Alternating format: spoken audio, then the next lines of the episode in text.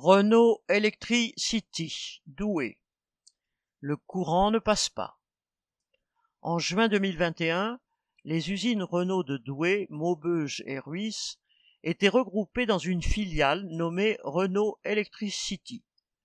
La nouvelle direction promettait 100 embauches en CDI, du travail pour chacun, même trop, puisque 500 000 véhicules annuels étaient annoncés pour 2025. La condition était alors d'accepter que les nouveaux embauchés soient moins bien payés que les anciens et que les horaires de travail soient allongés et que de plus en plus de samedis soient travaillés. Mais tous les syndicats signaient l'accord de création de la filiale afin, disait-il, de garantir l'avenir des trois sites.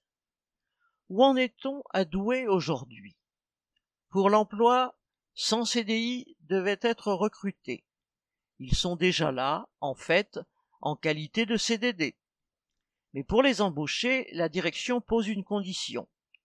Il n'y a pas assez de travail à douer, alors ils doivent accepter d'aller travailler neuf mois à Maubeuge, soit 80 km aller et 80 km retour. Cette nouvelle condition pose problème car pour l'instant, aucun transport n'est proposé. Beaucoup venaient à Douai en trottinette. Il n'y a plus de production de voitures thermiques à Douai. Le seul modèle produit, la Mégane électrique, est cher et se vend mal, les pièces manquent souvent, il faut changer les postes de travail, raison invoquée pour faire payer ces décisions par les travailleurs. Ainsi la direction a commencé par renvoyer des centaines d'intérimaires. Il n'y a plus ni travail ni salaire pour ces salariés qui trimaient sur les chaînes pour faire les profits de Renault. Depuis trois mois, les deux équipes de l'atelier batterie suivent un cycle de trois semaines. Une semaine du matin, une semaine de l'après-midi et une semaine non travaillée en APLD, donc avec un salaire financé par l'État pour une bonne part et avec le vol d'une journée sur le compteur temps pour cinq jours non travaillés. L'usine est maintenant fermée du 14 avril au 5 mai.